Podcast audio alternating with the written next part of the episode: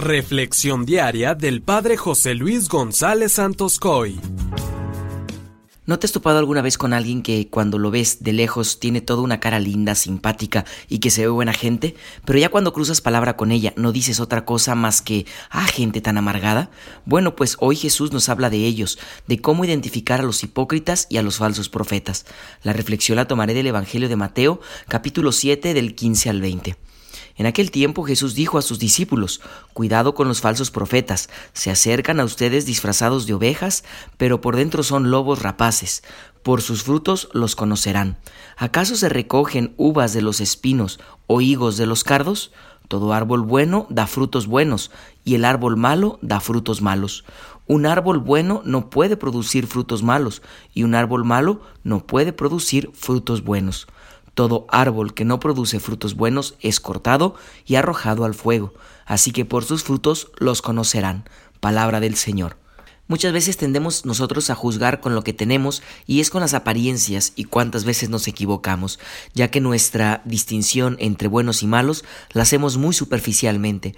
Para que esa distinción fuera objetiva, tendríamos que bajar hasta el corazón, pero ahí solamente Dios puede entrar. Sin embargo, mediante los frutos de la persona podemos tener un criterio para conocer a los demás. Con todo esto, Jesús lo que pretende es prevenir a todos sus seguidores de los falsos profetas, ya que como dice él mismo, se acercan con piel de oveja, pero por dentro son lobos rapaces.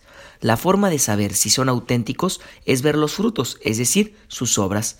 Tendríamos que revisar la coherencia de su vida, qué tanto va acorde lo que dice con lo que hace. Esto es muy importante, ya que a muchos les gusta hablar bonito, que la gente los vea, quedar bien ante los demás, dárselas de muy piadosos y caritativos, de muy serviciales, pero a la hora del verdadero servicio, cuando éste es en silencio, cuando a éste nadie lo ve, cuando no va a sobresalir, curiosamente se le acaba lo piadoso.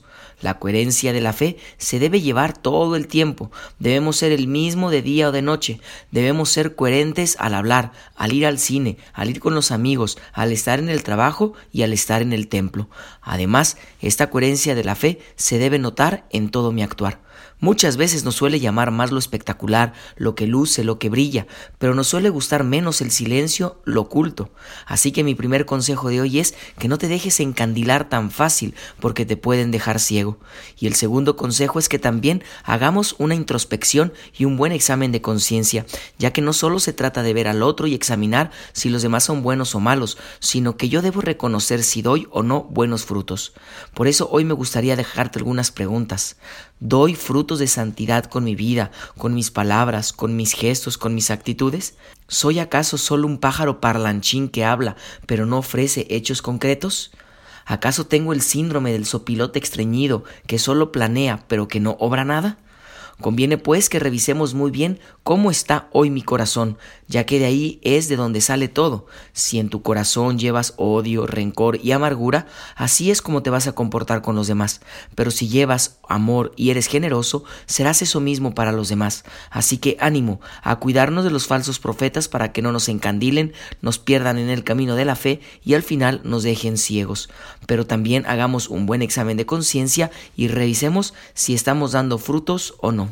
Y para que no caigamos en algo superficial, te dejo un criterio muy acertado que dice San Pablo en Gálatas, en donde nos contrapone las obras de los hombres que se dejan guiar por el mundo, es decir, por la carne, o bien se dejan guiar por las cosas de Dios.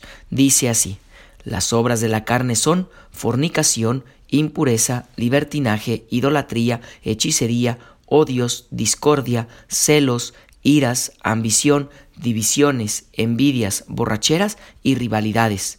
En cambio, el fruto del Espíritu es amor, alegría, paz, paciencia, afabilidad, bondad, fidelidad, modestia y dominio de sí. Así que tú evalúate, ¿en qué lista estás? ¿En la primera o en la segunda? Que la bendición de Dios Todopoderoso, que es Padre, Hijo y Espíritu Santo, descienda sobre ti y permanezca para siempre. Amén.